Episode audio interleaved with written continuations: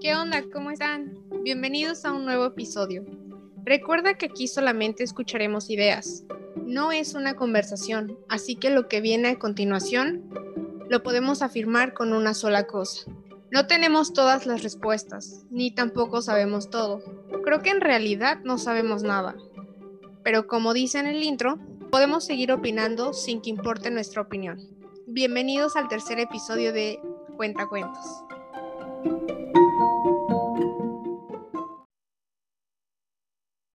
Hola, ¿qué tal si les parece si iniciamos con un recordatorio? Nada es tan malo como lo que sucede en nuestras cabezas. Tendemos a ser de mentes muy catastróficas. Solemos llegar a cargar con estas, llamémosle, novelas mentales, de conversaciones que creemos que van a ser súper difíciles y que no nos atrevemos a hacerlas por el simple hecho de que para nuestra mente ya es complicado.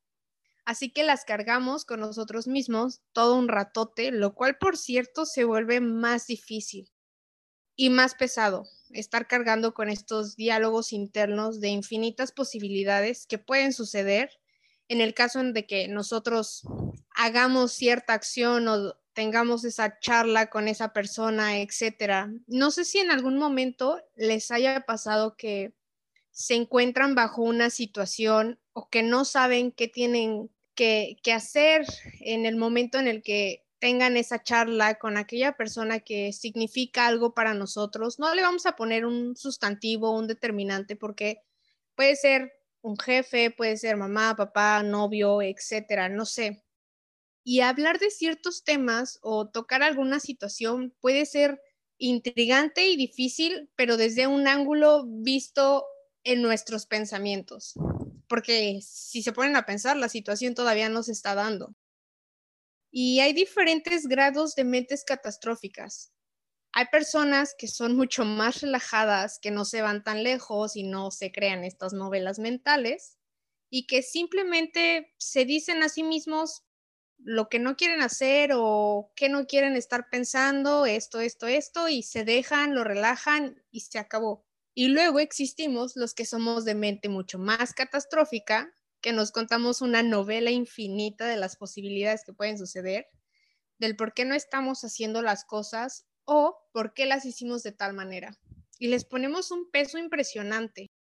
Y bueno, yo siendo este tipo de persona, como tal vez probablemente sean algunos de ustedes que están escuchando esto, tendemos a hacer las cosas muy grandes o que las cosas que ya son grandes no las echamos encima. Y hay que pensar que una nos hace mal. Y dos, nos podemos llegar a sentir tan mal con nosotros mismos que tal vez la situación no es tan terrible, pero la hacemos aún más terrible.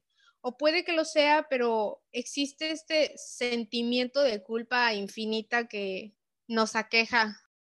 Una vez escuché que la solución para evitar este tipo de pensamientos y crearte todas estas novelas mentales de infinitas posibilidades parte de separar las cosas y atenderlas una a una conforme se van dando. O sea, que en lugar de tratar de resolver todas al mismo tiempo, a lo que me refiero es que esta semana, supongamos que yo empiezo a decir que será horrible porque tengo exámenes, porque tengo muchísimas tareas, y tal cosa ocurrió, etcétera. Y desde un momento me estoy anticipando a que la situación no será como deseo. Y en lugar de verlo como algo completo y ponerlos a todos en una misma esfera, deberíamos ir sacando cada uno de los aspectos y atenderlos una sola cosa a la vez. Creo que más allá de generar tantos pensamientos que no nos lleven a nada, no deberíamos como anticiparnos ante las situaciones, porque eso es la clave de todo. Resulta que existe un chorro de personas que así lo hace y, y les viene perfecto. Y entonces estamos aprendiendo a atender las cosas no por encima de nosotros mismos ni de nuestro bienestar, ¿saben? Si algo he aprendido en lo que va del año y algo que profundamente nos enseñó el año anterior, es que la vida cambia todo el tiempo está en constante movimiento y solo creemos que tenemos la ilusión de, poner, de poder tener planes concretos, pero en realidad ni sabemos qué va a pasar. Así que ni al caso de estarnos estresando, no podemos controlar. Y dos, que las vamos a sobrevivir, sea como sea la situación.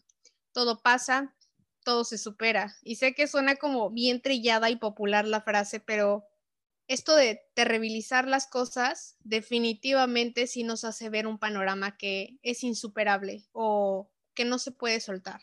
Y las cosas eventualmente surgen a su tiempo y a su manera las iremos viviendo. Desde mi trinchera y mi experiencia, quiero recordarles que cuando su cabeza empieza a hacer estas novelas mentales, no estaría muy loco ni descabellado decirnos a nosotros mismos no te preocupes, pase lo que pase, lo vamos a ir resolviendo. O ir con esta visión alternativa que, que nuestra mente divague al modo ridículo y se haga mil ideas y piense lo que quiera pensar y crea los mil escenarios, sean buenos, sean terribles, pero llegue al punto donde cada idea que vaya surgiendo nos parezca tan absurda que nos centre en que lo que estamos pensando es estúpido y ridículo y que estamos exagerando. Si se ponen a pensar, en nuestras cabezas es más dramático, en nuestras cabezas es más doloroso, en nuestras cabezas definitivamente a veces nos puede decir que ni siquiera podemos, pero esa no necesariamente es la realidad. Y creo que con eso estaría muy bueno empezar la semana.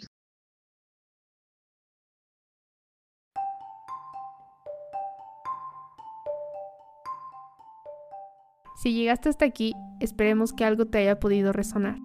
No olviden que su opinión importa y la caja de comentarios está para hacerse escuchar. Nos seguimos escuchando cada martes como de costumbre con un nuevo episodio. Y por último, antes de que se vayan, si saben de alguien que necesita escuchar esto, compártelo. Quizá aquí encuentren una respuesta. Espero que tengan un muy buen día.